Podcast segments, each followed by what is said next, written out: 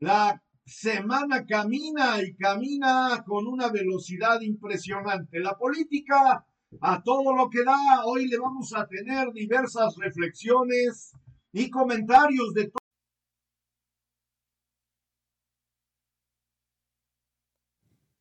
el PAN coaligado con el PRI y con el PRD o Morena. Ayer Puebla se convierte en una verdadera remambaramba. Muchos comités municipales electorales tomados por las armas, quemaron boletas, hay inconformidad. Y por otro lado, la Ciudad de México, partida en dos. Ya dijo el líder de Morena, Andrés Manuel López Obrador, que ahora atenderá con mayor ahínco a la capital de la República. Se cae Claudia Sheinbaum en su aspiración presidencial. No, bueno, pues todo esto tendremos que verlo. Y en el caso de los partidos políticos, hay quienes no tienen nombre. ¿eh? Nachito Mier, que usted conoce porque fue dirigente del PRI en Puebla, no, bueno, Nacho Mier va como diputado federal. Repetirá en el liderazgo de la Cámara Baja. Es casi un hecho.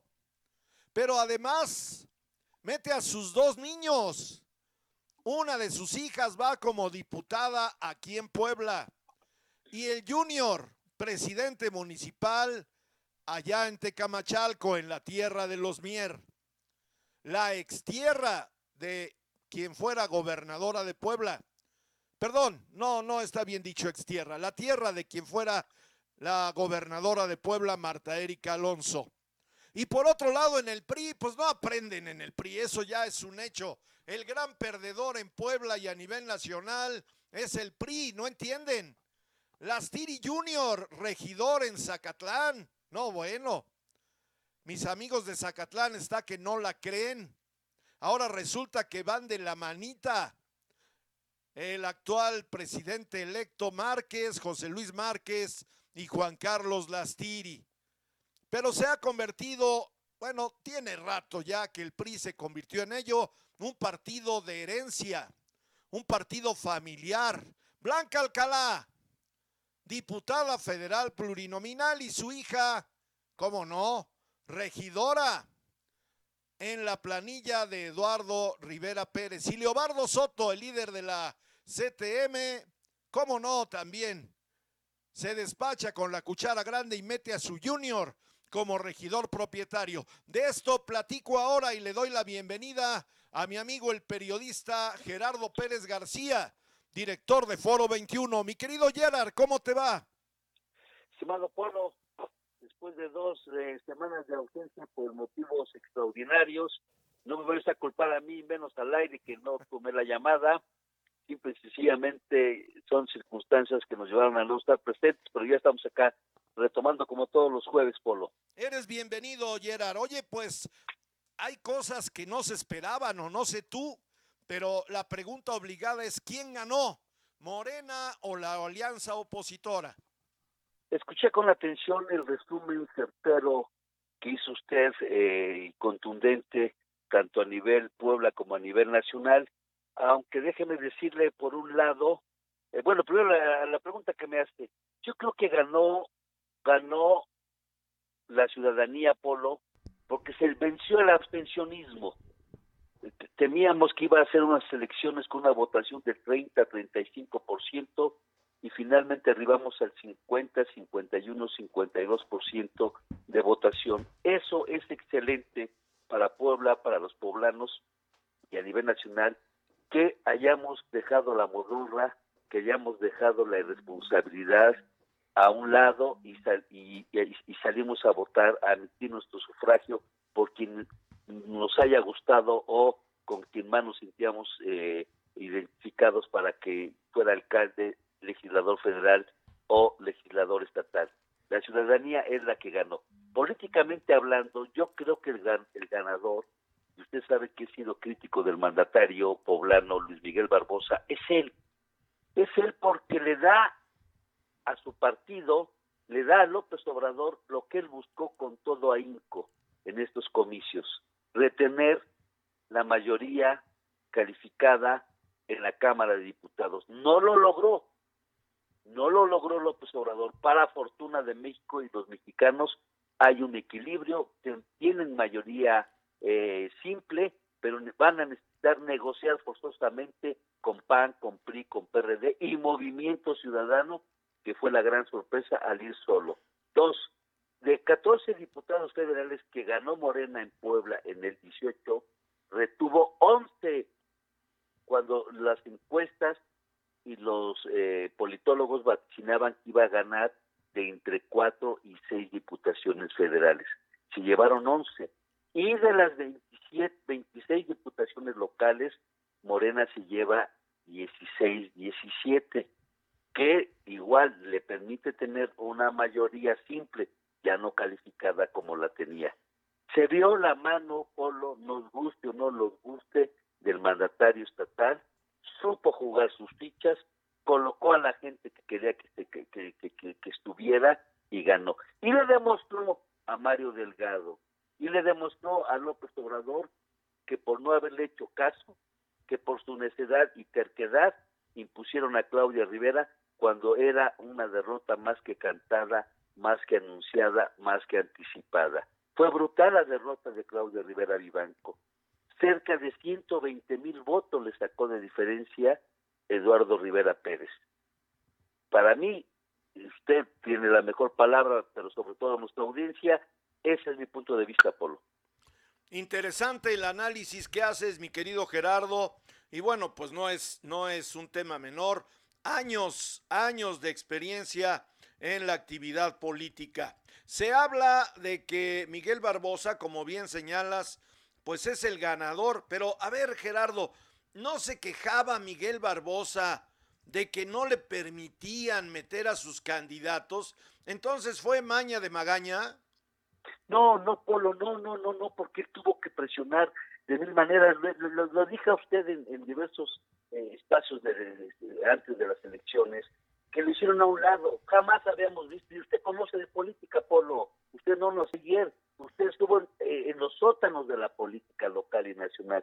¿Sabe usted cómo se mueven los hilos? Jamás había visto en mis 40 años de, de reportero que un gobernador en funciones fuera hecho a un lado en la elección intermedia que le compete a él palomear, designar y o vetar a los candidatos a un puesto de elección estatal, no así los candidatos a una diputación federal, que son exclusivas de cada comité ejecutivo nacional.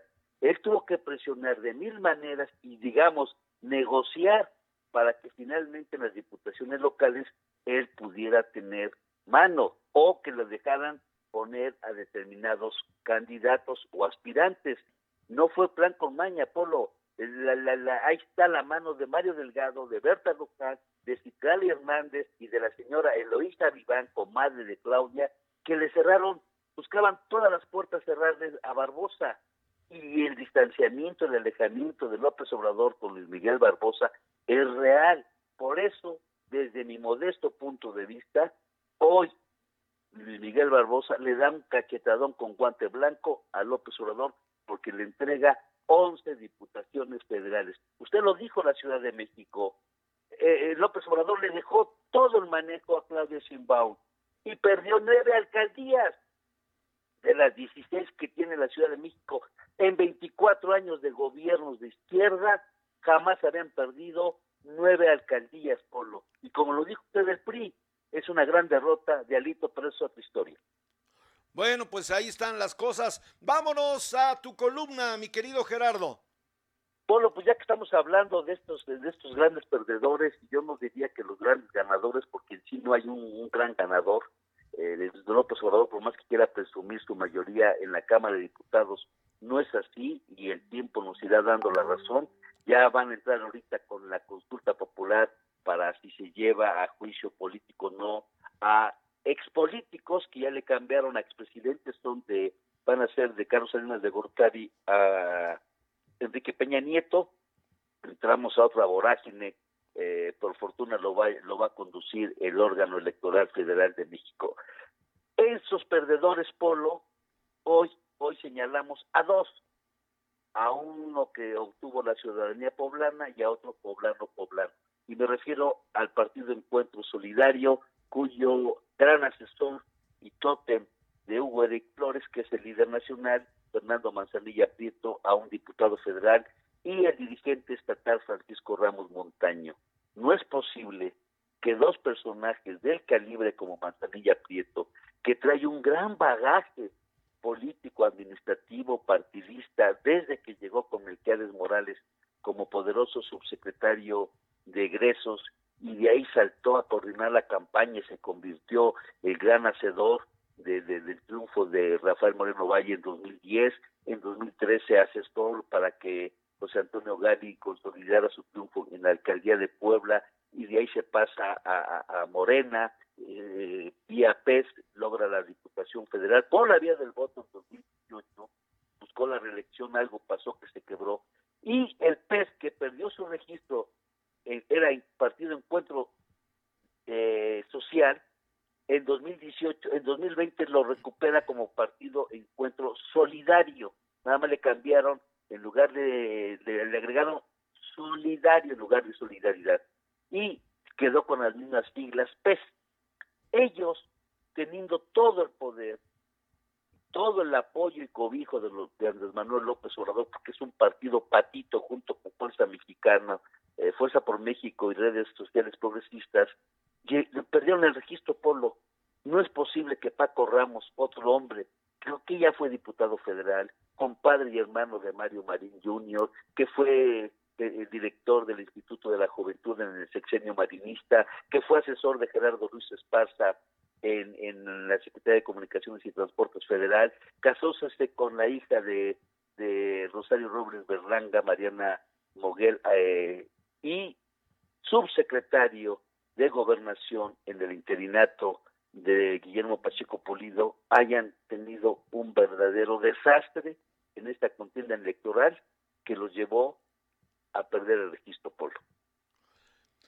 Eh, la soberbia es lo peor que le puede pasar al ser humano, mi querido Gerardo. Apunte, apunte certero de nueva cuenta de usted, la soberbia, el sentirse Dios en el poder, el creer que eres perdonavidas, el que por el solo hecho de que estaba Paco Ramos o Manzanilla, por cierto, Manzanilla y Hugo Eric son grandes amigos, ¿eh? Desde, la, desde sus juventudes, pues yo creo. El gran asesor de Hugo que es este Manzanilla. Pensaron que por solo hecho, ese solo hecho iban a ganar y ahí están los resultados. Paco Ramos se perdió, le dio el COVID, se perdió en la campaña, tuvieron designaciones desastrosas, terriblemente desastrosas como la de este doctor que lo hicieron candidato a la alcaldía de Puebla. El famoso doctor Corbatas. Exacto, que se dedicó a dar consultas en lugar de estar en campaña. No, Polo, no, no, no, no, sin fin, un sinfín de, de, de hierros infantiles, infantiles. Y Fernando Morales, que ha sido un crítico también de él, y hasta le consta de, una gran lección y posicionó a Movimiento Ciudadano en el estado de Puebla, ganaron la alcaldía de Huautinango, se llevan dos diputaciones eh, locales plurinominales y Movimiento Ciudadano también gana su, segunda gobernatura en Nuevo León, ya tienen Jalisco, en fin, en fin, eso es el, el apunte polo. Bueno, pues ahí está, mi querido Gerardo. Si usted me da permiso de, de pues de abonar un poquito, de, de invadir su columna, que siempre nos, nos da luces, nos orienta.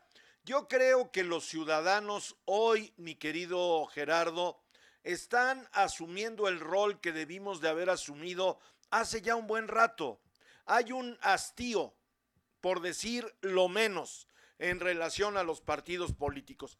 El tema de Fosfoleón, a mí me parece que es, es ilustrativo. O sea, es el tema de que no votan por movimiento ciudadano, votan por una nueva opción, sea la que sea, mi querido Gerardo, porque están hartos de todos los vicios, de los negocios, de los cochupos, de todos los partidos políticos. Ahora, el tema que vamos a ver ahora es cómo caminamos de aquí al 2022, que habrá elecciones, 2023 y por supuesto a la elección de la presidencia de la República. para mi gusto, sí salió la gente a votar, yo lo aplaudo, en Factor Radio estuvimos promoviendo el voto de manera permanente y sistemática, pero ahora el tema es la dirección que le damos a nuestro voto. Yo no veo que haya una preferencia asignada. Yo veo hastío, yo veo hartazgo y me parece que no traemos brújula los ciudadanos. No nos damos cuenta de la realidad.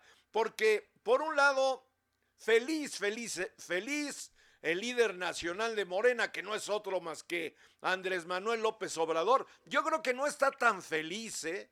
Haber perdido la joya de la corona como es la Ciudad de México, mi querido Gerardo, no obtener mayoría calificada que le va a impedir el, hacer lo que venía haciendo con la constitución, a mí me parece que no se puede alzar con el estandarte de triunfo. Pero por el otro lado, me queda claro que no supieron contratar a un buen estratega en esta alianza entre el PAN, PRI y PRD.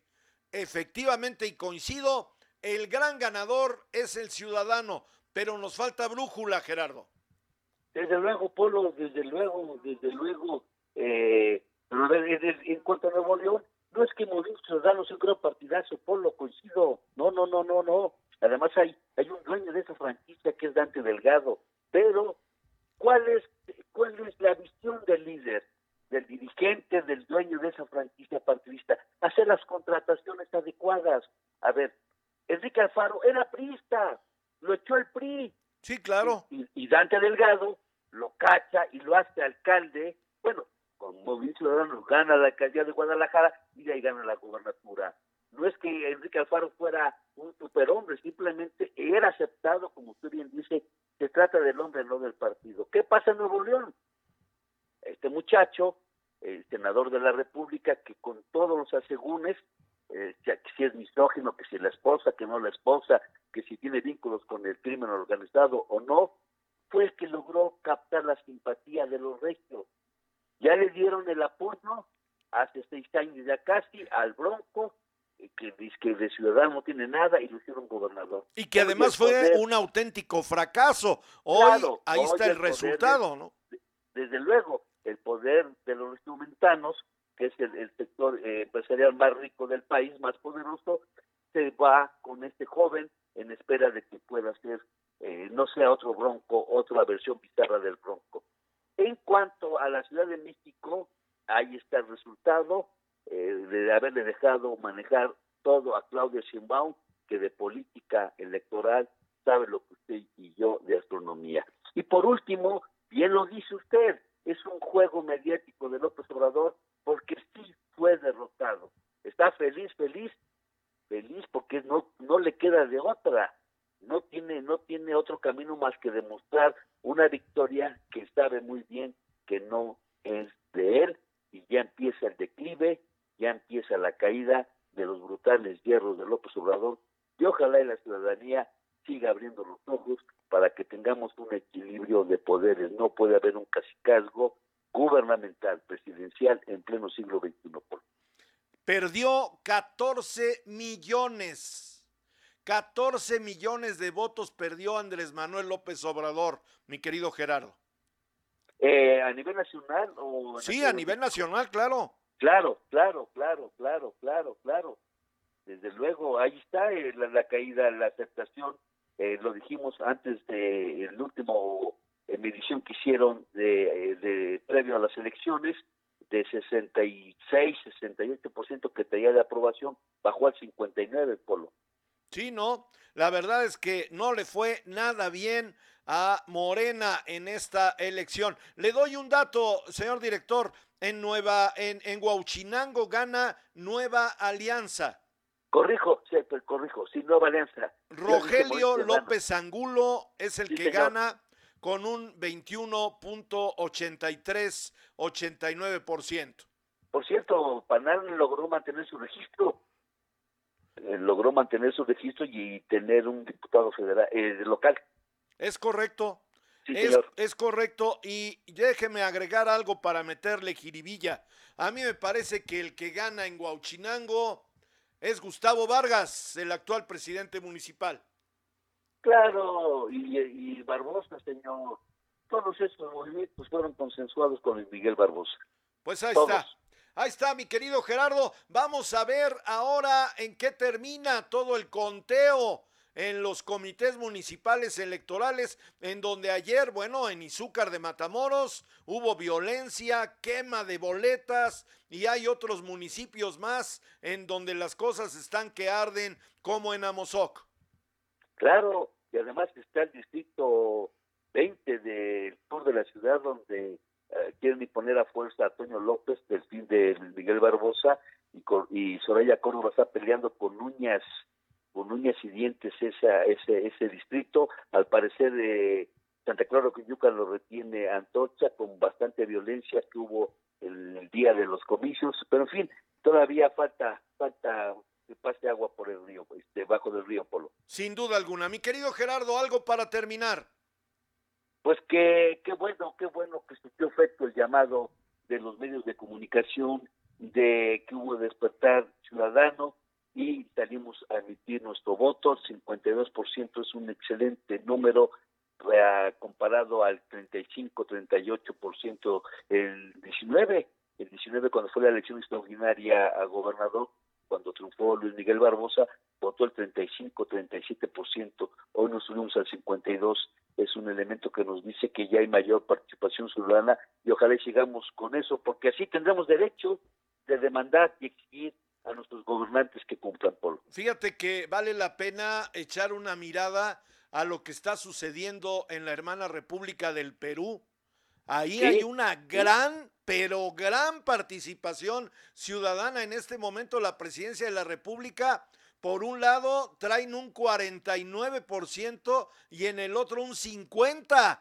Eso es, es de, de, de, voltear a verlo, ¿eh?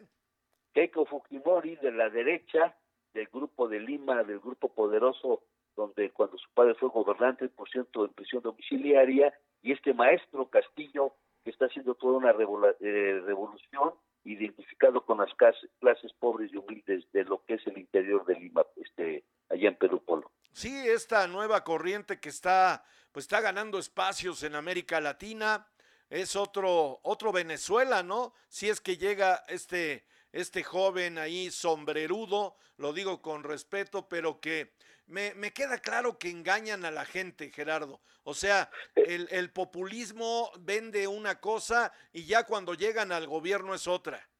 Polo, pues no hay que ir a Lima, a Perú, hay que, lo vemos acá en México, Polo. Bueno, pues ahí está. Gerardo, un, un gran abrazo.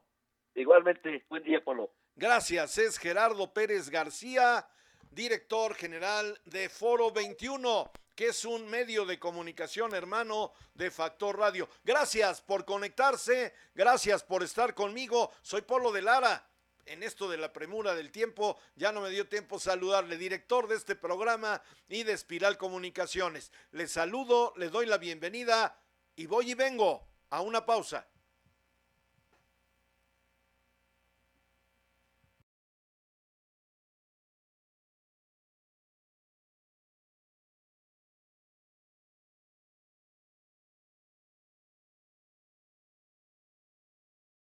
Esto es lo que sucedió en la renovación de la Cámara de Diputados. Así están los datos del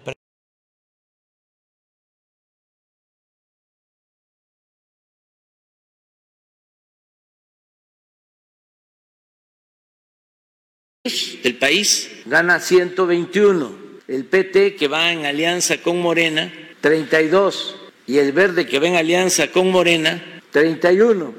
Entonces, si sumamos esto, 184 de 300 de mayoría. ¿Qué significa? Que con Morena, el PT y una parte del verde, no toda, eso tiene mayoría del 50 más 1. Que yo le llamo mayoría simple porque no me gusta la palabra absoluta. Con mayoría simple, que la tenemos de manera holgada, ya se tiene el presupuesto, ya está asegurado, como decía ayer. Miren lo que decía Claudio X González y su organización financiados por el gobierno de Estados Unidos. O lo dejamos sin la Cámara o nos deja sin país. Pues no pudieron. Y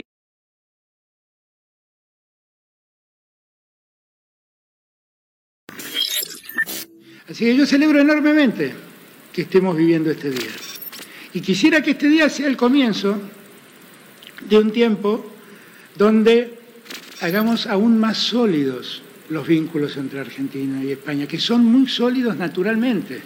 Como dijo Daniel, el, Funes de Rioja de él explica todo y ni Fernández explica el resto, por si alguien no lo entendió. Por lo tanto, nosotros tenemos todas las condiciones dadas para que España y Argentina mancomunen esfuerzos y aprovechen oportunidades de ambos lados del Atlántico. Y también me acusan de esto, pero yo la verdad es que siempre lo confieso, no voy a decir una cosa por otra. Eh, la América Latina y Argentina puntualmente somos por sobre todas las cosas americolatinistas. Creemos en América Latina y en nuestro continente y en la unidad de nuestro continente. Pero particularmente también soy un europeísta, soy alguien que cree en Europa. Porque de Europa escribió alguna vez Octavio Paz que los mexicanos salieron de los indios, los brasileros salieron de la selva, pero nosotros los argentinos llegamos de los barcos. Y eran barcos que venían de allí, de Europa.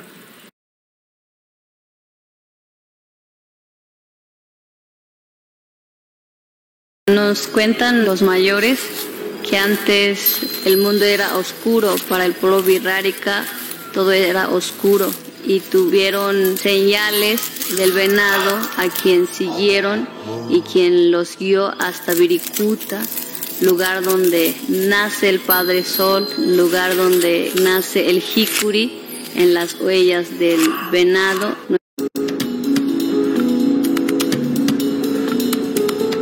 Así como se corta un árbol, se tienen que plantar tres. Eh, la misma propuesta se le está haciendo a las comunidades para que ellos al momento de aprovecharlo también le regresen algo al desierto.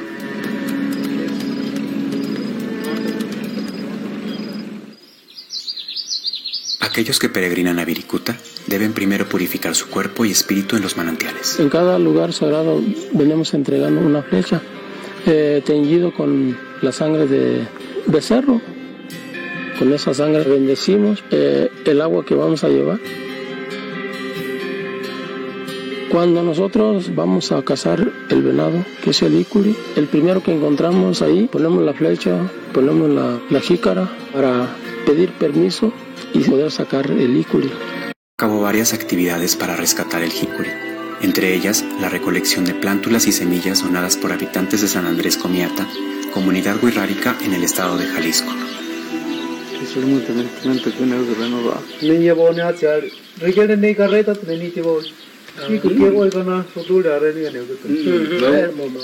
El objetivo final del colectivo es que los Wiraritari adopten la reforestación del jicuri como parte de sus peregrinaciones sagradas al desierto, es decir, sembrar semillas o plántulas durante su estancia en Viricuta. Hemos hecho materiales como trípticos eh, escritos en lengua wixárika y eh, en español con un lenguaje muy sencillo, específicamente para los jicareros y los viraritari que usan el jicuri. Ahí donde se, se explica cómo se debería cortar el jicuri, cómo deberíamos rescatar la semilla. Terpukul simen te puta pues ku aku kia puta te te nai lo kia pa mu hui rima mu nai nai mu te Hablemos de Hikuri tiene la autorización de la Asamblea de la Comunidad de San Andrés Comiata y el respaldo de la Unión Birrárica de Centros Ceremoniales para llevar a cabo sus actividades de divulgación y reforestación.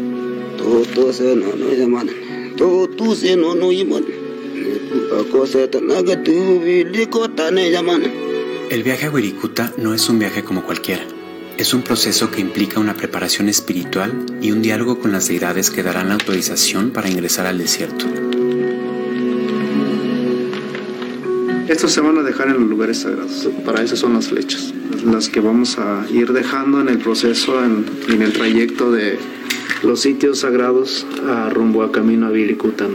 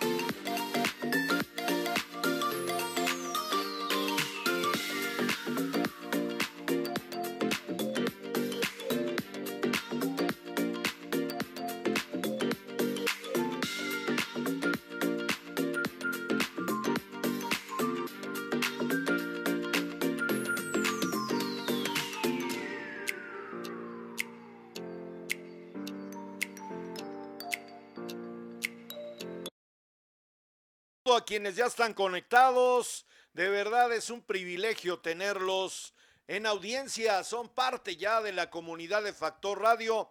Saludo a Yuli Gallardo Márquez. Qué gusto, mi querida Yuli. Dice, aquí estoy. Luego me reclama. Saludos y un abrazote, mi querida Yuli. Hace presencia en nuestro programa. Mi queridísima Patti Gordillo, como siempre, polémica. Dice, qué triste que tengan que usar violencia para dirimir sus diferencias. Qué vergüenza que por ser tan ignorantes deban ser violentos, que no puedan resolver con palabras en forma inteligente. ¿Cuándo podrá ser así? Que usen la boca en lugar de las manos. Sí, pero también, mi querida Patti, hay quienes usan la boca y dices, no manches, o sea, ay, lo que pasa es que falta cultura política, mi querida Yuli. Perdón, Patti, falta cultura política, falta congruencia, faltan muchas cosas en la actividad política. Lo que yo celebro, de verdad lo celebro, porque le apostamos en Factor Radio a ello, es a que saliéramos a votar. 53% no es un tema menor, ¿eh? Nos falta mucho. Ojalá lleguemos, lleguemos al nivel que hoy trae el Perú. De verdad. Pero ahí vamos. Ahora, nos falta dirección. Lo dijimos acá. A ver, no salgamos a votar por votar. ¿Quiénes son a quienes estamos votando? ¿Qué nos proponen? ¿Cuál es su perfil? ¿Saben a dónde van? Porque ese es el tema. Hoy por hoy, yo lo que observo, y le voy a pedir a Osvaldo Jiménez, que ya está en la línea con quien voy a platicar en un momento, que me dé su opinión. Yo veo hoy que prevalece el voto de castigo. Osvaldo Jiménez, diputado cuasi electo, ¿cómo te va? Mi querido Puro, muy buenos días. Qué gusto saludarte a ti y al auditorio de tu Factor Radio. Tus oh. órdenes, muy contentos, mi querido Polo. Oye, más de 70 mil votos, pues no podría ser para menos, mi querido Osvaldo. Así es, 63 mil 205 votos, me parece que es el número exacto. Y pues somos efectivamente el, el distrito, soy el diputado electo con más votos en todo el estado de Puebla, situación que me da muchísimo, muchísimo gusto, pero también me compromete mucho para trabajar por los vecinos del distrito de 7 y por todos los ciudadanos de Puebla. ¿El diputado más votado de todo el estado está seguro?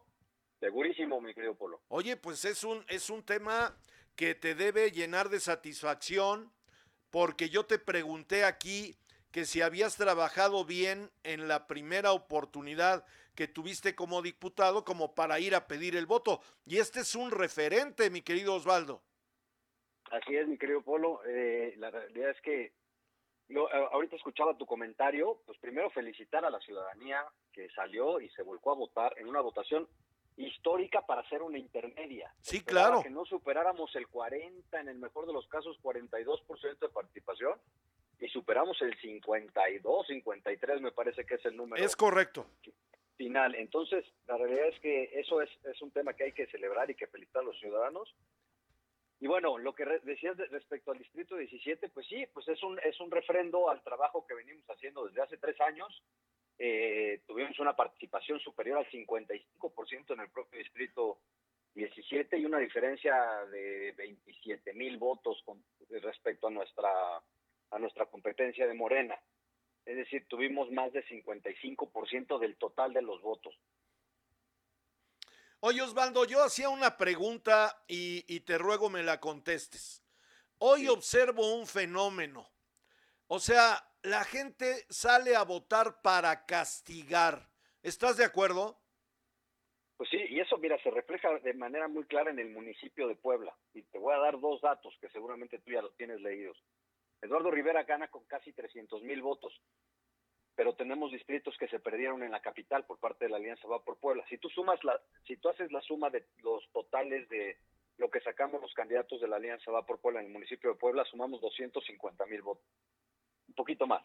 Entonces, eh, al final del día, Eduardo tiene entre 18 y 20% más votos que la suma de todos los candidatos ejecutados. Esto yo lo explico con lo que tú señalas, creo por lo que es el tema del voto de castigo a la persona, en este caso a Claudia Rivera. Sin embargo, muchos de los electores que en el 2018 votaron por Morena y por Claudio Rivera, hoy no votan por Claudia Rivera, pero siguen votando por, eh, por Morena en el caso de los diputados, particularmente en los locales, donde se da. Es decir, si, si hubiera votado parejo toda la gente, nos hubiéramos llevado los siete distritos de la capital.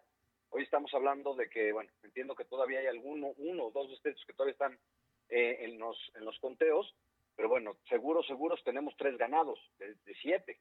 Entonces, en realidad, no, no se vio reflejado eh, el voto parejo, sino que hay un voto de castigo para Claudia Rivera, pero fiel todavía a Morena en muchos casos, ¿no? Es un dato interesante, ¿eh? un dato interesante porque vamos viendo cómo se mueve el fichero de acuerdo a la preferencia electoral. Platícame sobre tu experiencia en la campaña.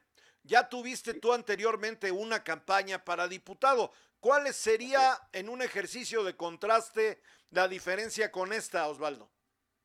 Mira, una el tiempo. Esta, esta campaña nos, nos obligaba a hacer, eh, hacerla mucho más intensa, con mucho más presencia a través de, de, redes sociales, pero a través de redes sociales reflejando en redes lo que estábamos haciendo en tierra. Fue una campaña de puro caminar, caminar, caminar, caminar. Caminábamos seis, siete horas diarias, a veces hasta que nos ganara la lluvia. Eh, caminamos alrededor de 70, 75 colonias. Yo de manera personal mi compañero de fórmula, Miguel Espinosa, él habrá caminado también como otras 40, 45 colonias, de más de 250 colonias, caminamos como 120 en total. Entonces fue una campaña en la que sí nos dedicamos a hacer tierra, a escuchar a la gente y a llevar nuestra propuesta. Y a diferencia del 2018, en esta ocasión teníamos muy buena recepción. La gente sí se sentía eh, o se siente en, en franco abandono por parte de las autoridades, particularmente la autoridad municipal. Y, y, esto se veía reflejado un poco en la desesperación, en el abandono durante la pandemia, la cantidad de negocios que ves en las colonias que han cerrado, la gente sin trabajo, la situación de inseguridad, el abandono de los servicios públicos. Y bueno, ahí, ahí se ve reflejado en los votos el, caso de, la presidencia municipal, ¿no?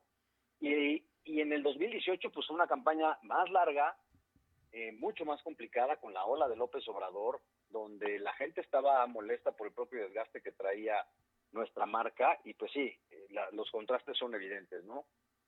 Más larga se hizo más pesada porque aparte eh, había mucho más animadversión o rechazo a nuestra propuesta y en esta ocasión es completamente diferente, ¿no? La gente nos recibió muy bien gracias a eso.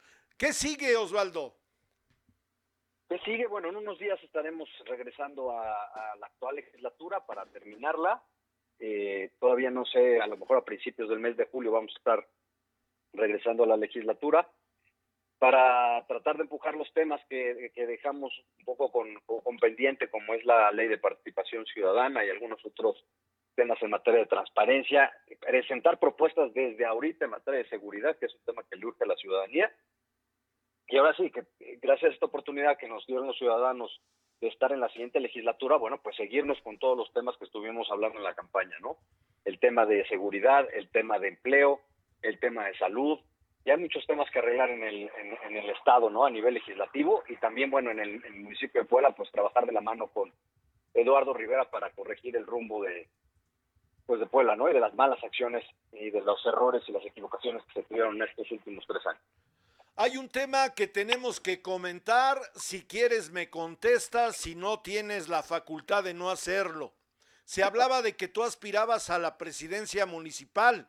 Sin embargo, esta posición ahora pues te coloca ya en la antesala de poder participar para arribar a esta posición en la elección que viene, Osvaldo.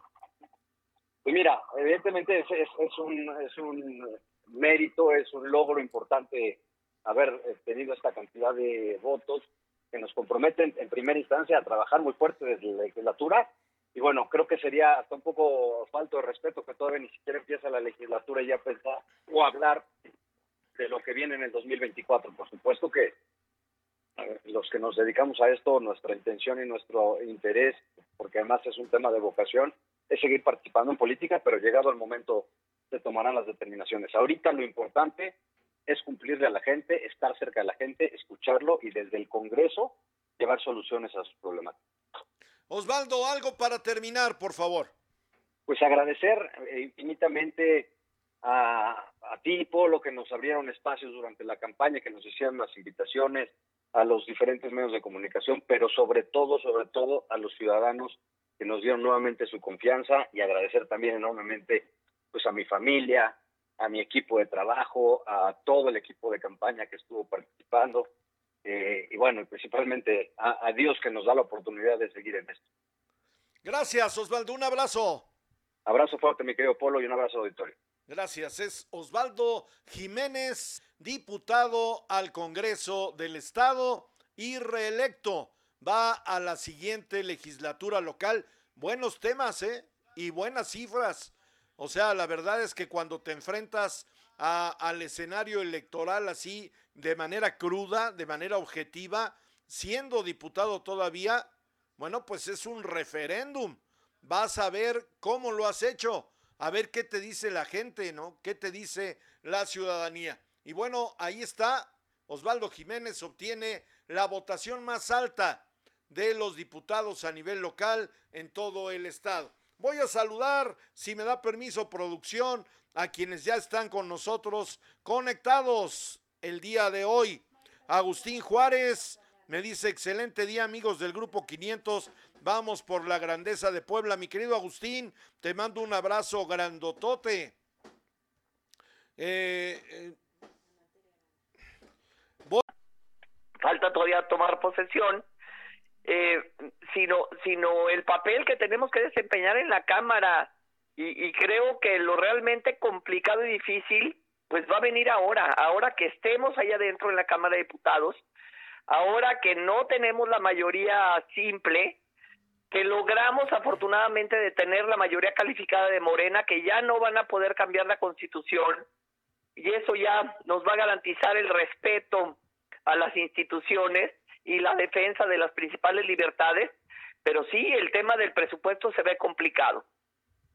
Oye, eh, eh, es un escenario, bueno, tú ya fuiste secretaria de Estado, eh, has tenido diversos cargos, digo, experiencia no, no falta en Ana Teresa Aranda, pero vas a una cámara, yo diría, sui generis. Ya Andrés Manuel López Obrador, el presidente de México, pues ya lanzó ahí la zanahoria, ¿no? De que va por los priistas para obtener esa mayoría.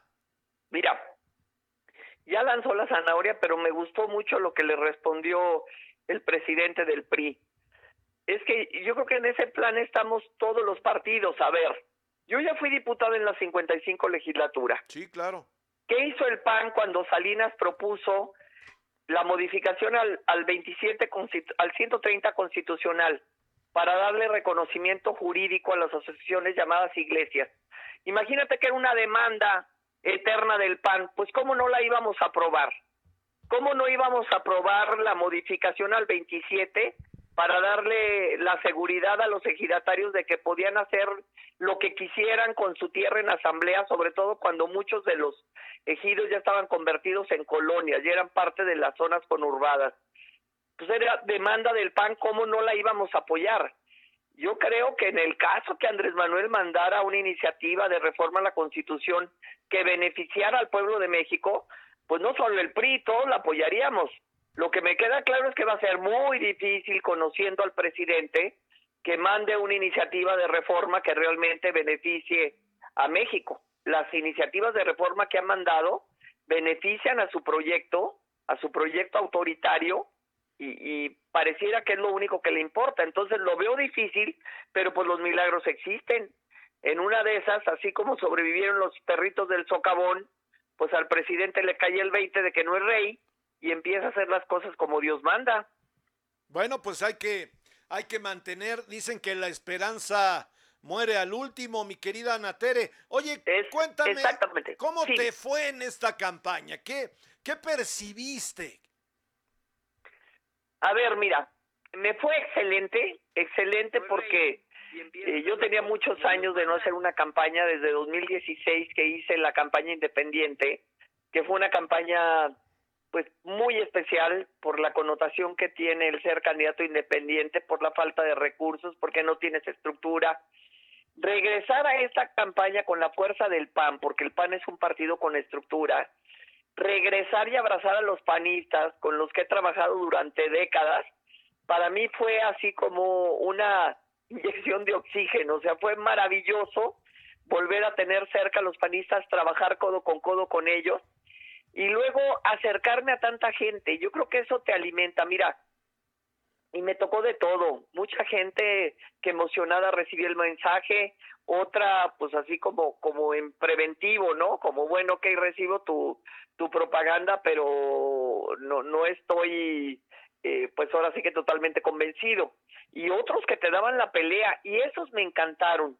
Los que te daban la pelea, los que te decían, este, no, yo ya estoy harta, estoy cansada de los candidatos que vienen cada vez que hay una elección y, y prometen y luego no cumplen o, prometen y, y, no regresan y eso ya me tiene fastidiado. Para mí eso era una super oportunidad.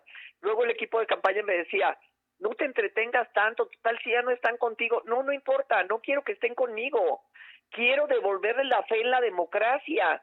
Y entonces mi perorata con ellos era, a ver, mire, es que esto tenemos que hacer y tiene usted razón y le concedo la razón, pero a ver, es que es muy importante. Y entonces eso empezaba a generar un diálogo y total, cuando ya llegábamos a un punto donde no había ni para atrás ni para adelante, le decía yo a la persona, a ver, mire, no vote por mí, no vote por mi partido, vote por quien quiera. Es más, si quiere, no vote, pero yo voy a regresar. Yo voy a romper la herencia maldita de los diputados que vienen por el voto y no regresan y me va a dar mucho gusto volverle a ver y me va a dar mucho gusto que en ese saludo reconozcamos que la democracia vive.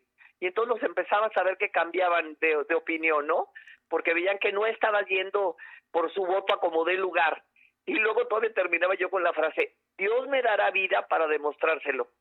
Y si no, cuidado, porque voy a venir a jalarle las patititas. Entonces acababan muertos de risa. Y, y, y, pues casi siempre logré que esas personas que se ponían difíciles acabaran diciendo, voy a votar por usted, pero voy a estar siguiéndola muy de cerca. Así debe ser, así debe ser. La gente tiene que seguir muy de cerca a sus gobernantes. Yo creo que por eso en México tenemos tan malos gobernantes, porque nos, nos contentamos con poner un, un eh, una frase ofensiva en el tweet o en el face, le damos eh, like a, a, las ofensas a los a los funcionarios, etcétera, pero no estamos haciendo algo como ciudadanía para realmente exigirles que cumplan lo que prometen. Entonces digo, hay ciudadanos que lo hacen, pero la gran mayoría no. Se quejan mucho, pero los dejan que agarren su paso nomás para no perderlo. Entonces, yo creo que tiene que ser de ida y vuelta y eso bueno, ¿qué te digo, Polo? Estoy muy, muy, pues conmovida con todo lo que vi en la campaña, con tanta pobreza que vi en Puebla, en lugares donde nunca me imaginé encontrarla, lugares céntricos del, del, eh, de la ciudad, donde la gente está de verdad en condiciones muy lamentables y muchos te decían, no tenemos trabajo, perdimos el trabajo, tuvimos que cerrar el negocio, o sea, eso que ves en la estadística, de los miles y miles de, empleos que se pierden, de los cientos de miles en el caso del estado de Puebla, es cierto, es una cosa terrible, es verdaderamente angustiante. Ves en los ojos de las familias la angustia de no saber qué van a comer el día de hoy. Entonces, eso me pesa mucho, me preocupa mucho. Me preocupa el tema de la seguridad, el tema de la salud, el tema de la economía. Con esa preocupación, Anatere, a ver, yo, yo te con, bueno, los conocemos de toda la vida, Así es. Pero con esa preocupación, eh, te oigo, te oigo emocionada, te oigo eh, con una expectativa muy clara de lo que tienes que hacer. Pero si yo te preguntara, eh, tratando de hacer una entrevista diferente, ¿qué hay de la Anatere, aquella que tomó Palacio de Gobierno con Guillermo Jiménez Morales, gobernador de Puebla y que se ataba ahí a las cadenas y demás, a la Anatere que hoy va a llegar a una Cámara de Diputados conmovida, emocionada y con una carga impresionante. Pues mira, la fortuna que tiene esta pobre mujer que hoy habla contigo es que cuando me veo en el espejo me reconozco. Muchas más arrugas y muchos más kilos, eh, pero, pero me reconozco absolutamente como la misma persona que no ha perdido los ideales, que no ha perdido los principios, que prefirió siempre negarse a una oportunidad si esta oportunidad llevaba consigo el, el eh, pues pues simple y sencillamente arrodillarse al poder o llevaba consigo la posibilidad de ya no ser fiel a los ideales que me llevaron a esta lucha. Entonces, afortunadamente me puedo ver en el espejo y digo, soy la misma, con muchas arrugas más, con más kilos desde luego, pero en mi corazón sigue habiendo ese anhelo, ese, ese compromiso, esa convicción. Y yo creo que, que ahora con más experiencia, eh, pues sí me acuerdo de esa lucha. Tú estuviste cuando fui a tomar el palacio ese día. Este, me acuerdo mucho de todo eso que le ha dado vida a la persona que hoy soy. Y, y que desde luego nunca me voy a avergonzar de esas luchas, nunca me voy a avergonzar de esas batallas, pero toda esa experiencia hoy la llevo conmigo para dar frutos. O sea, creo que, que lo que tenemos que ir a hacer no es un pleito callejero, no es seguir confrontando, no es seguir dividiendo, yo creo que para dividir y confrontar ya tenemos al presidente. No, y bueno, para pleitos callejeros ahí está Noroñita, ¿no? Exactamente, pero bueno, pues ahorita imagínate, tu presidente de la República tiene cuatro días hablando de las elecciones y diciendo que la gente votó en contra de Morena porque está mal informada y porque hubo un ataque sistemático de los medios en contra de sus candidatos. O sea, yo digo que el presidente debería ahorita estar uniendo, debería estar generando pues ese eh, ese ánimo en la gente para sacar al país adelante en lugar de seguir confrontando. Yo voy con ese ánimo, voy con ese ánimo, sí de decir las cosas por su nombre, pero no voy en un ánimo de, de eh, pues ahora sí, de boxeador de banqueta. voy en un ánimo de levantar la confianza de los ciudadanos en la democracia. Eso es importante. Ya para ir terminando, Anatere, porque debes tener la agenda repleta. Voy a darle entrada a una participación de uno de nuestros seguidores porque es muy importante. Dice Juan Carlos Pino Hermosillo, a quien saludo con afecto, dice, ¿dónde estaba Anatere cuando robaron a todos los municipios sus impuestos sobre nómina para las obras faraónicas de Puebla Capital? A ver, yo vi a Anatere en contra del morenovallismo, pero bueno, tú contesta, Ana Tere. Pues mira, afortunadamente hoy vamos a tener un espacio desde el cual vamos a poder hacer cosas. Desde luego que en ese momento Ana Tere no era diputada, no era regidora, no formaba parte de, de una, eh, pues ahora sí que de un, de ninguna función pública. Entonces, sí, generé opinión y allí pueden revisar mis, mis escritos todo lo que estuve escribiendo en e-consulta a lo largo de estos años, pero desde luego pues soy con una mayor responsabilidad. ¿Dónde estaba? Pues me da risa cuando escucho eso, que dicen, ¿dónde estaba? Pues allí estaba y allí se, he seguido estando, siempre presente y siempre luchando. Algunos estarán más atentos a unas causas, a otros más atentos a otras, pero yo voy a estar mucho más atenta a las causas sociales. Bueno, yo podría decir, Ana Tere, que eh, a manera de respuesta, no soy abogado de Anatere, pero creo que hay cosas que sí hay que poner sobre la mesa.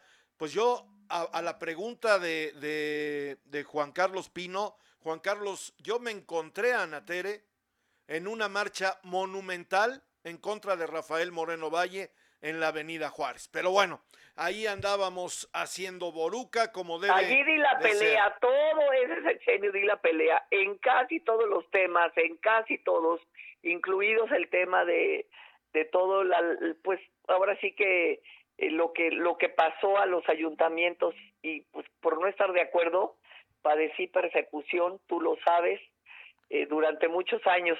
Y afortunadamente, mira, la congruencia paga y paga bien. Aquí estoy y estoy de pie. ¿A qué vas? ¿A qué vas en esta nueva Cámara en donde vaya que si hay trabajo por hacer, Ana Tere? Pues mira, y concretamente a mí me interesan los temas sociales, los temas que tienen que ver con la salud, los temas que tienen que ver con el bienestar, los temas que tienen que ver con la movilidad social. Aquí está incluida la vivienda. O sea, yo ya revisé todo el, tema de comisiones y ya tengo muy bien pensado dónde me gustaría estar y tú sabes que luego pues la determinación tiene que ver con el número de, de personas que hay en tu grupo parlamentario y con la inscripción que cada quien hace a esas comisiones. Entonces no quiero ahorita definir una en particular o algunas en particular, quiero simple, simplemente señalar esos temas que son los que me apasionan. Muy bien, algo para concluir, cuasi diputada. Pues nada más que, que abrazo la pues el profesionalismo de Factor Radio, que nunca nos cerró las puertas.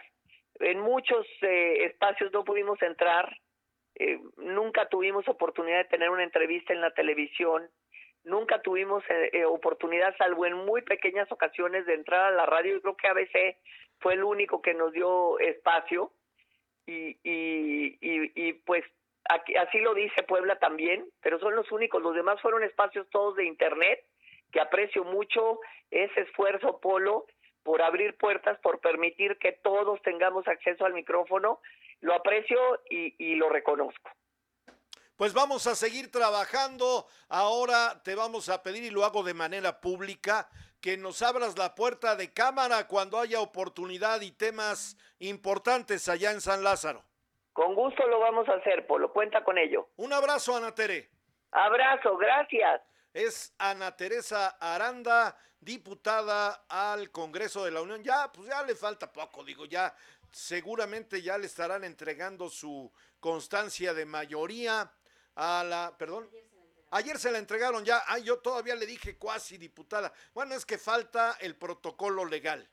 Y el protocolo legal es que tiene que llegar allá a Cámara, al recinto, y le habrán de tomar la protesta de ley a la nueva diputada Anatere Aranda. Me va a encantar ver un debate. ¿eh? Imagínese usted al pelafustán este de Noroñita contra una señorona como Anatere o contra Humberto Aguilar Coronado. No, bueno, va a estar de rechupete, decía mi abuelita. Y ahí seguramente Factor Radio estará. Lourdes Vergara Verdejo me dice un abrazo, Polo. Mi querida Lulú, abrazo de regreso. Julio Mechún Cervantes, ¿dónde andas, mi querido Tocayo? Dice, saludos Polo de Lara, saludos Anatere, lo, lo mejor de los éxitos. Cristian L. Guzmán, regidora electa, dice, saludos a Anatere, mujer aguerrida y que ayudará mucho a Puebla. Sergio Montes, el mundo que comenta Ana Teresa Aranda es la realidad el mal, del mal gobierno actual. ¿Dónde está su frase tan gastada del señor López? primero los pobres, son los más afectados. Es realmente triste, pero a ver Sergio, a ver, el tema es que pues no van a acabar con los pobres. Está más que claro que ese es el sector que está votando por Morena. Si lo sacan de ahí, pues ya se acaba el voto para Morena. Lo digo con una elevada responsabilidad. ¿eh? Es una realidad. Es el nicho de mercado electoral de Morena. O sea, se acaban los pobres, se acaba Morena. Mercedes Romero dice saludos maestro Polo de Lara y al equipazo. Gracias Mercedes. José Javier Ramírez dice con Anatere llega una legisladora congruente. Felicidades. Voy a un corte. No le cambie. ¿Como para qué?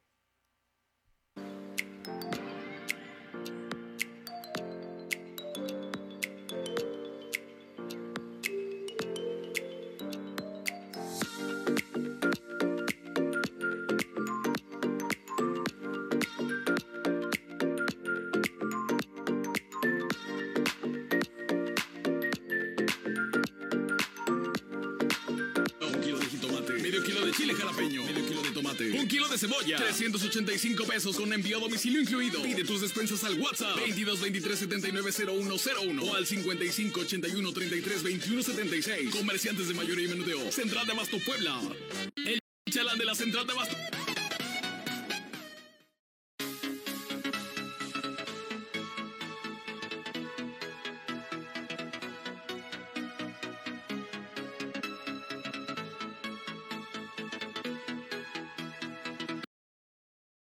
El barniz aquí en Factor Radio.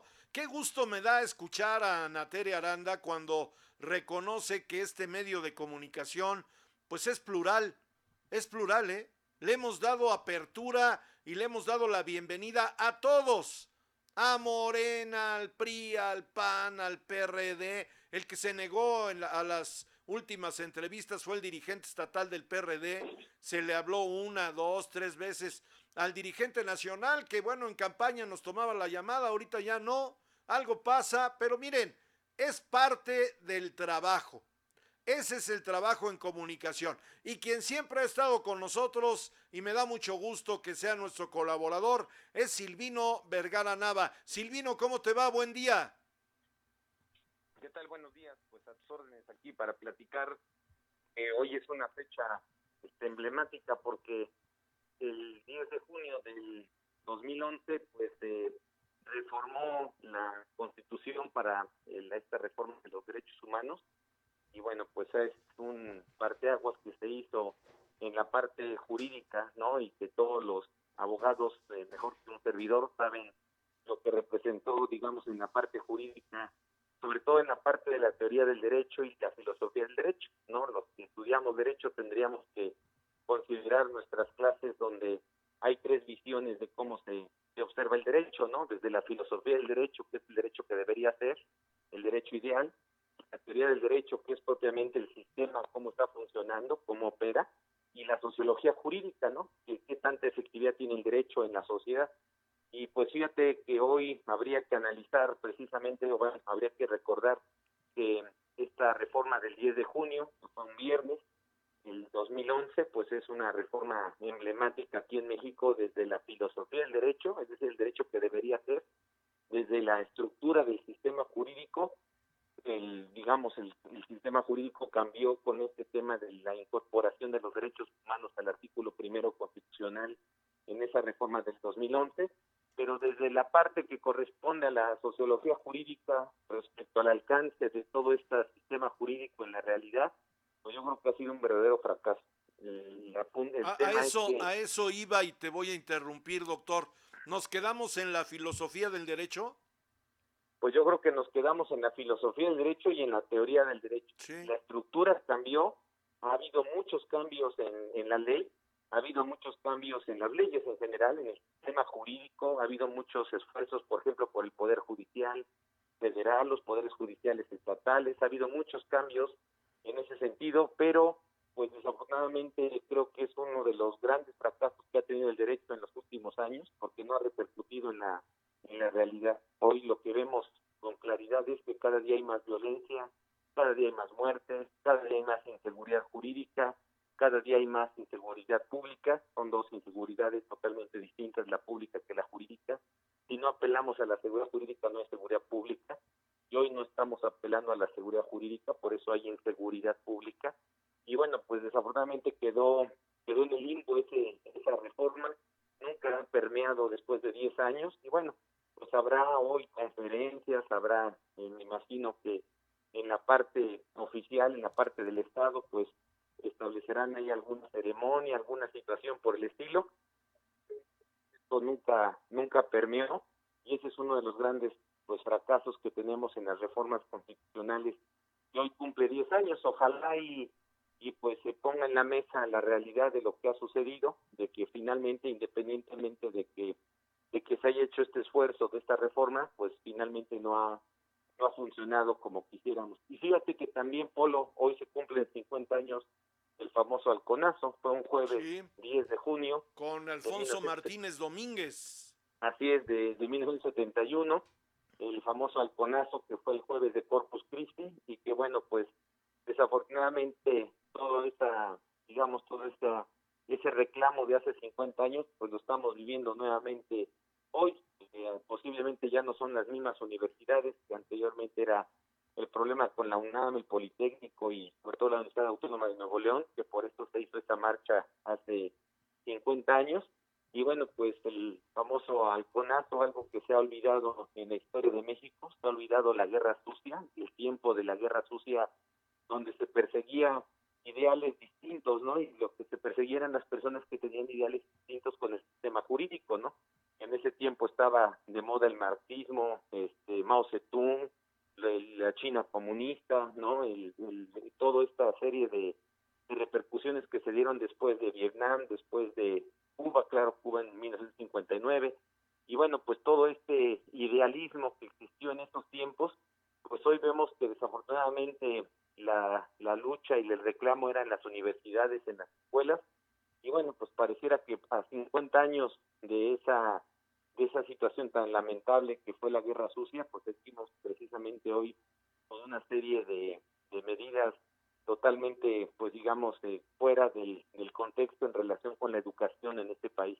Creo que uno de los grandes, digamos, de las grandes víctimas de la pandemia y de esta transformación a la cual todos estábamos interesados en que efectivamente sucediera, pues el primer fracaso que tenemos es precisamente con la educación, porque hace 50 años lo que pedían era la autonomía de las universidades, mayor presupuesto en las universidades, y bueno, estamos 50 años eh, después y seguimos pues desafortunadamente con los problemas de educación, posiblemente ya no en el tema de autonomía, pero pues sí en el tema del presupuesto. Hoy, por ejemplo, que pretenden abrir las escuelas, hay muchos que ni siquiera tienen eh, servicios mínimos para el consumo de agua, pues para el tema de la higiene, por ejemplo, con la pandemia. Eh, debimos haber hecho una reforma ahora que llegó esta administración pública, que pues ya está por cumplir tres años, se debió haber hecho una reforma en el sistema educativo de este país para verdaderamente transformar el país y pues desafortunadamente no sucedió. Y bueno pues precisamente 50 años de esa situación pues hoy estamos pareciera que en las mismas condiciones donde estamos dejando la educación en un segundo término Paul. Bueno, pues ahí está el tema, mi querido Silvino, sin duda alguna nos acercas, nos acercas temas históricos de la mayor importancia y vale la pena reflexionar qué tanto hemos avanzado, ¿no? Pues qué tanto hemos avanzado en la parte educativa, pues muy poco, ¿no? Yo creo que cada día la educación está en peores condiciones, la parte elemental, ¿no? Y, lo vemos en el actuar que hoy desafortunadamente cada día vemos pues paradójicamente, Polo, vemos más doctorados, más maestrías, más estudios de licenciatura, más facilidades de entrada a una escuela y pues pareciera que la educación cada día está más rezagada propiamente, por lo menos de, fomentar un cierto sentido común en las personas, pues hoy desafortunadamente eso lo hemos, lo hemos perdido.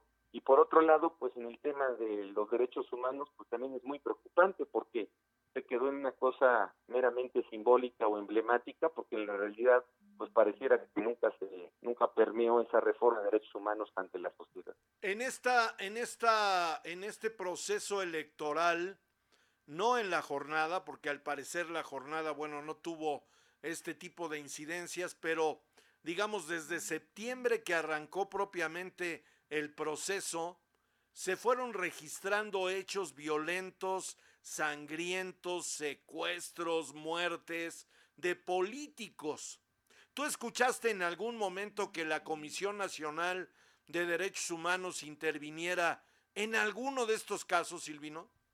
Pues mira, dos cosas. Uno, la comisión creo que cada día está en condiciones más, digamos, más deplorables, ¿no? La Comisión de Derechos Humanos, como muchas comisiones, son ornamentales. En esa parte sí tiene mucha razón el presidente de que hay muchos organismos que son totalmente ornamentales y que deberían de plano de desaparecer porque solamente son simbólicos y uno de ellos es la Comisión de Derechos Humanos.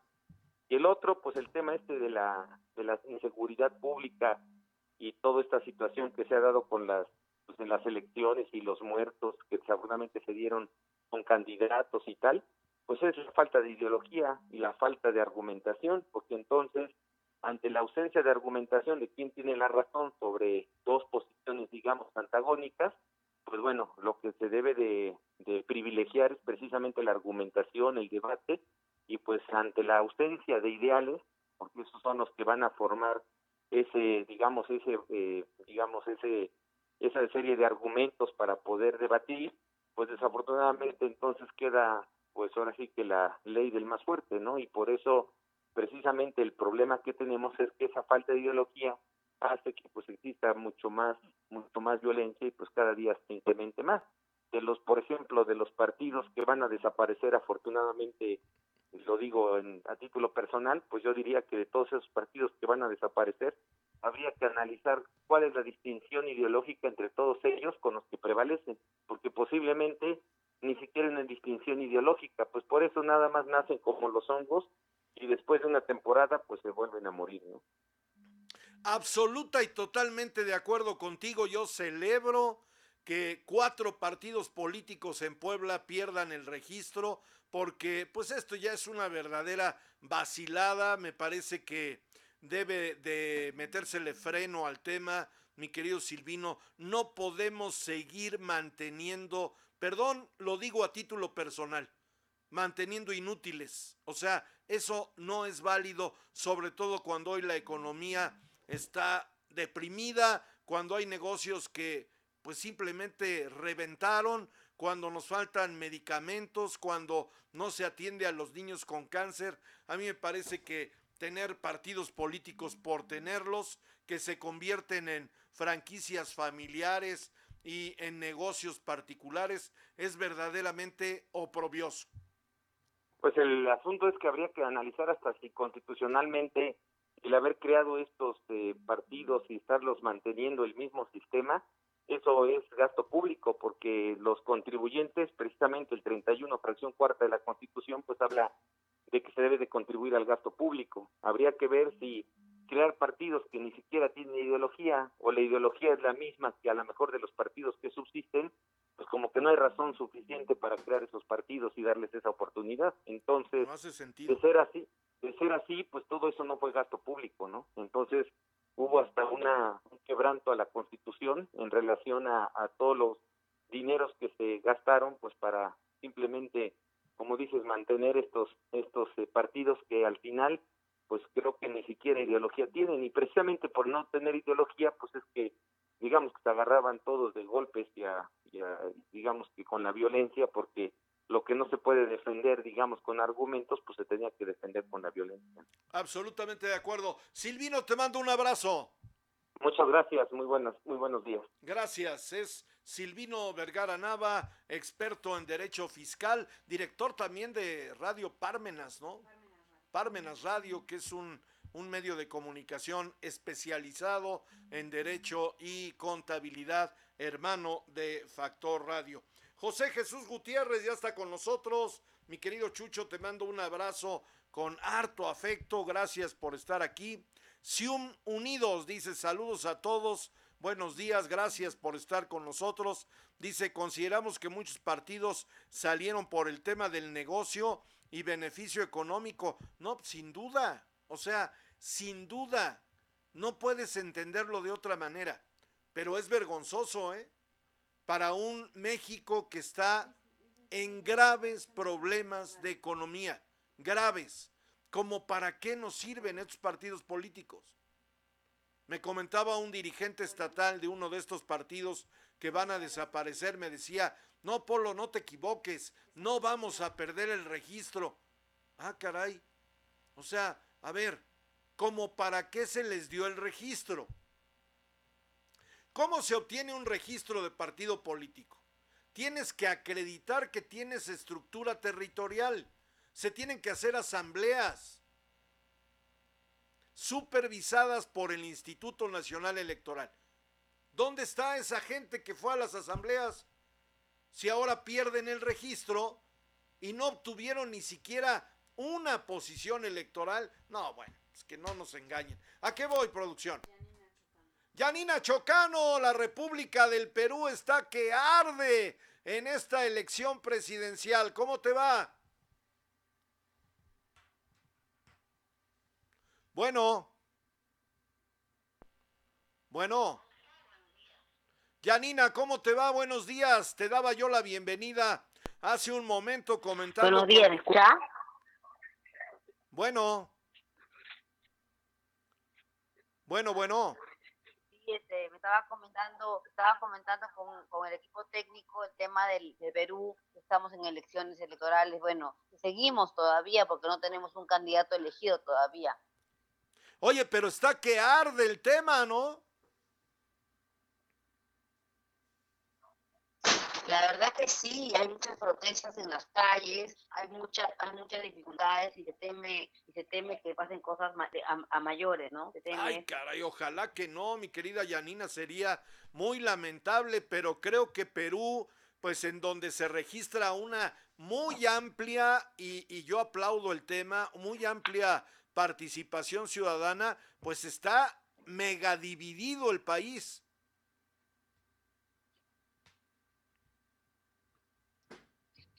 Claro, lo que pasa en Perú, como le digo, que el, está especializado completamente porque el parte técnico, entonces el país está parcializado a la mitad. La mitad este, está votando por el antivoto de, de Fujimori y, y, otras personas obviamente anti, contra el voto de, de, de, Castillo. O sea que es en realidad son ambos son antivotos, no son votos realmente porque uno prefiere a otro y el otro a otro. Realmente no.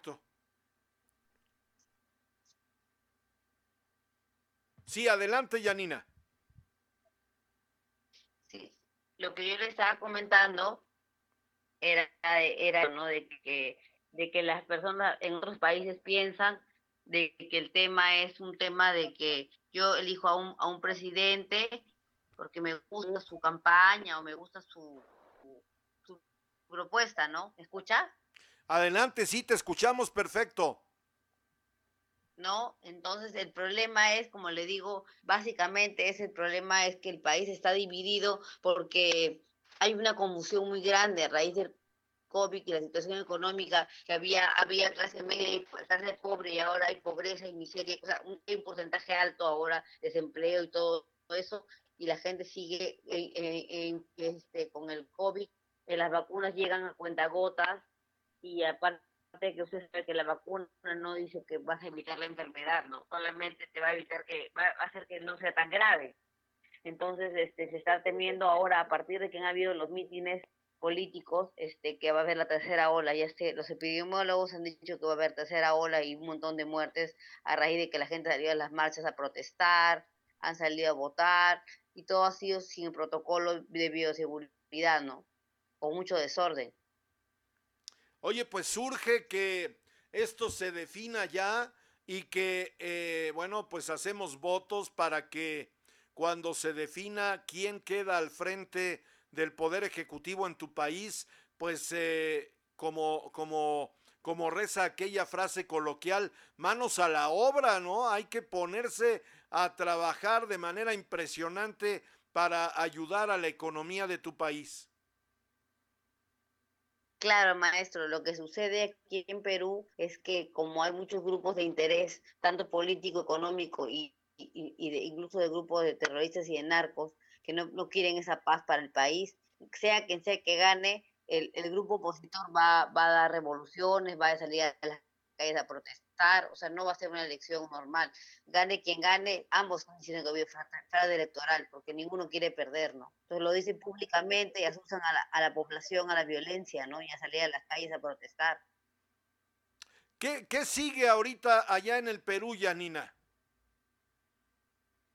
Bueno, hay muchas actas impugnadas y eso lo tiene que ver ya el jurado nacional de elecciones, pues es un jurado especial tiene que ver realmente porque se impugnaron las firmas, confirmar con la RENIEC, hacer un peritaje con las huellas digitales. Ahora no es como antes que tú puedes hacer un fraude como te daba la gana porque no había la tecnología que existe ahora. Ahora hay peritos para hacer este tipo de trabajo. Hay mucha sofisticación ahorita a raíz del incluso de la pandemia. Han traído mucha tecnología al Perú, entonces este, estas actas están entre comillas pues este eh, observadas o digamos están este, en un proceso, tienen que pasar por un peritaje ya este, con la última tecnología, pues, ¿no? Y como le digo, firma de la huella digital para ver el biométrico que está en RENIEC, que la firma coincida con el DNI, o sea, y es un trabajo, pues, de especialización, entonces no se puede hacer rápido, porque es voto por voto. Incluso eh, si algún voto está impugnado por algún tema, podría verse de que de repente es, el, el, el mínimo ese, ese error que de repente salió de recuadro o firmó por otro lado y de repente el voto sí vale, o sea, porque es fácil decir, este voto no vale, no vale, no vale, y en otras anteriores oportunidades se ha hecho lo que se ha querido, pues, en el Perú, ¿no? Pero esta vez no se puede hacer porque ahorita estamos con los observadores de la, de la EA, de la ONU, con, con toda la, la, prensa internacional en nuestros ojos y, y el apoyo de muchos países para apoyar la democracia, ¿no? El comunismo extremo, los grupos extremos realmente no ayudan a nadie y consideremos que el, profesor yo no lo puedo calificar ni de bueno ni de malo, pero lamentablemente está en un partido donde hay muchos militantes que son exterroristas de Sendero Luminoso y hay alguno, el, el, el, primer vicepresidente de su partido, que es el dueño del partido de, Cer, de él, Vladimir Cerrón, está eh, condenado por terrorismo y tiene 190 denuncias como gobernador de Junín entre lavado de activos, enriquecimiento ilícito, entre 190 procesos judiciales. Imagínese usted.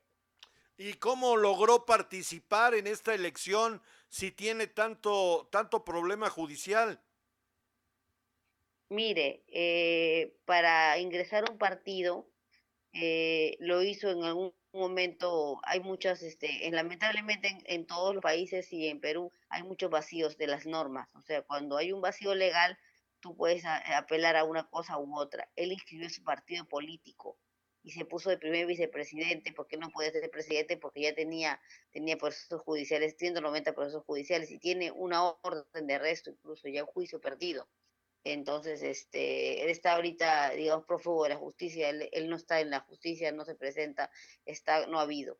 Se presentó el día de la votación, este, a votar, pero está siempre no ha habido, no aparece en ningún lado, ni en prensa, ni donde vive, ni nada, no, aparece nunca. Esa votación hizo algo que no puede poner ningún símbolo que pueda influir en la población a partir del, viernes anterior a la votación, que son los domingos, ningún símbolo que demuestre de qué agrupación eres, porque de alguna manera indirecta estás invocando al, voto, al voto. Al voto. La campaña acaba el día jueves, viernes, sábado y domingo no se puede poner ningún símbolo. Y él fue a votar con un polo con el logotipo del lápiz, que es el logotipo del profesor Pedro, Pedro Castillo, y eso es un delito, por ejemplo, ¿no? Es complicado que pudiéramos hacer un pronóstico de quién eh, llegaría a la presidencia del Perú, Yanina. Le comento, mire, eh, las dos elecciones anteriores donde Keiko Sofía Fujimori postuló para vicepresidenta y entró segunda vuelta, ella ha ganado por solo miles de votos de diferencia en ambos casos. Y ahorita la diferencia entre ambos es de milésimas, de, en porcentaje, no en votos. ¿ah? En votos son miles de votos, pero en porcentaje estamos hablando de menos de, de un, en la mitad, menos del, del, del 0.05% en, en porcentaje, no le hablo de votos.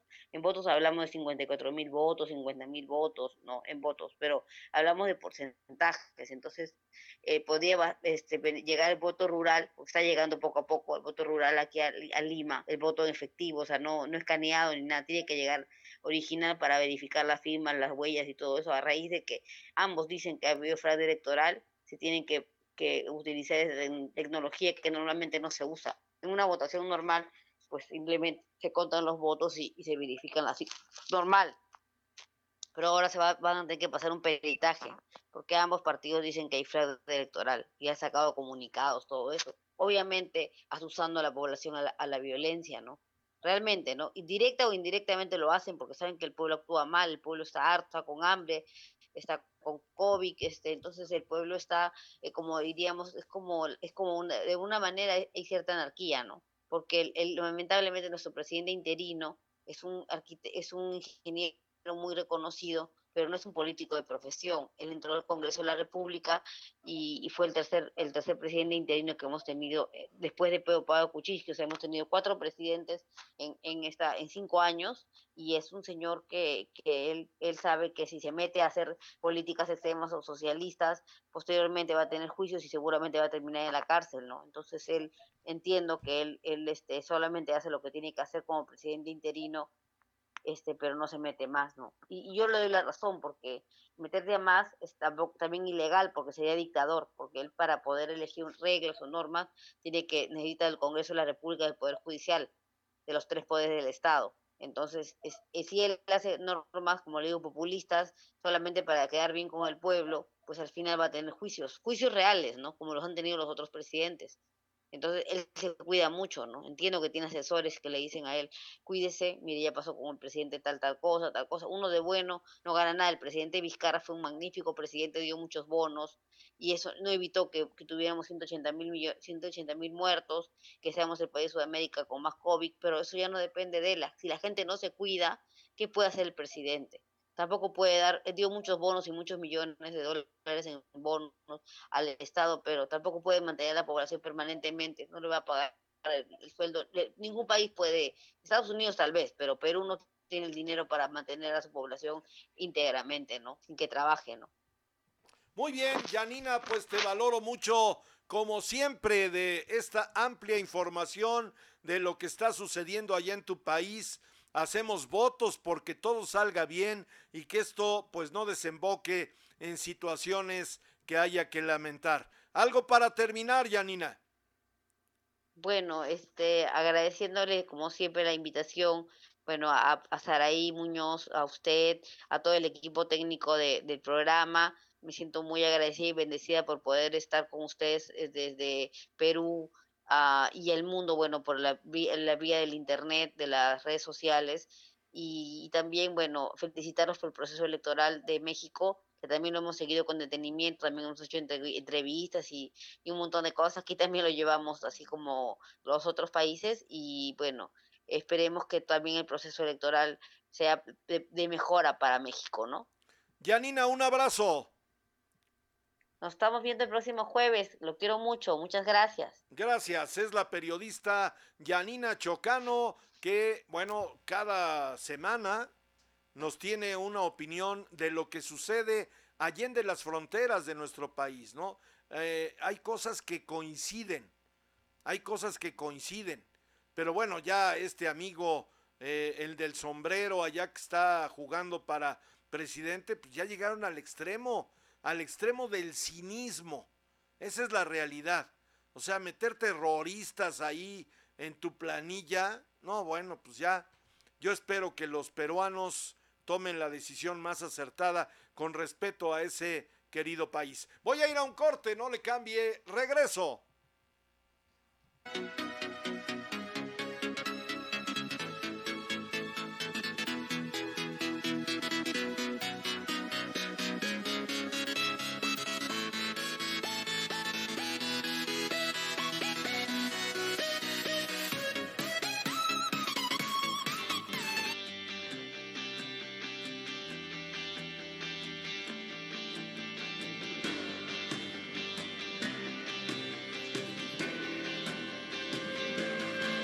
Licenciaturas sabatinas en tres años, cuatro meses. Prepárate para el ascenso que te mereces. Instituto Universitario Puebla.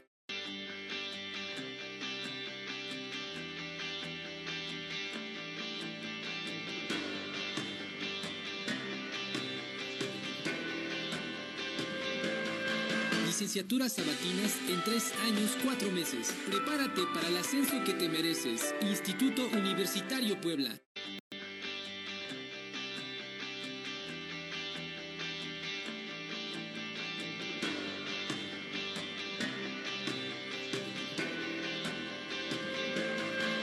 Licenciaturas sabatinas en tres años, cuatro meses. Prepárate para el ascenso que te mereces. Instituto Universitario Puebla.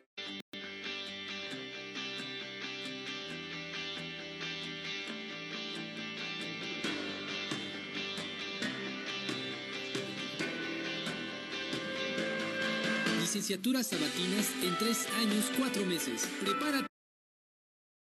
Puebla. Te lleva hasta tu casa. Mi despensa centralera. Del 6 al 12 de abril. Incluye medio kilo de rachera, medio kilo de carne molida mixta, 700 gramos de pierna y muslo de pollo, medio kilo de chorizo, 250 gramos de mermelada, dos bolsas de pasta, un kilo de plátano, una pieza de piña, un manojo de rábano, un manojo de cilantro, un kilo de zanahoria, una pieza de pepino, un kilo de jitomate, medio kilo de chile jalapeño, medio kilo de tomate, un kilo de cebolla, 385 pesos con envío a domicilio incluido. Pide tus despensas al WhatsApp 22 23 79 0101 o al 55 81 33 21 76. Comerciantes de mayoría y menudeo. Central de Abasto Puebla.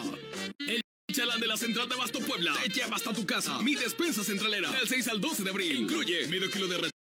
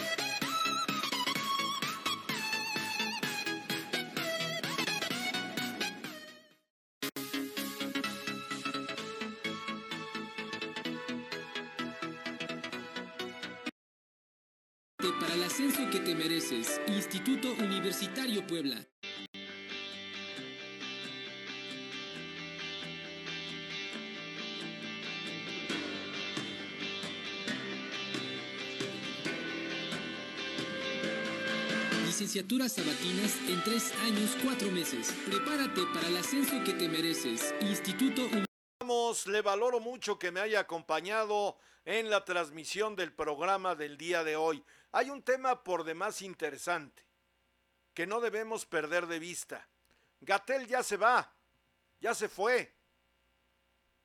La pregunta obligada es, ¿todo este manejo de la pandemia fue electoral? ¿Cuál es su opinión? Porque a mí me genera de verdad pues una inquietud. O sea, ¿cuál fue el propósito de mantener la conferencia a las 7 de la noche todos los días? ¿Nos orientaron? ¿Nos ayudaron? ¿O fue simplemente el recuento de los contagios y de los muertos? Lo dijimos aquí toda la vida, ¿eh? Durante todo el desarrollo de esta maldición que es el COVID-19. ¿En qué nos ayudó que Gatel apareciera a cuadro todos los días? Además de prepotente, majadero, irónico. No, bueno.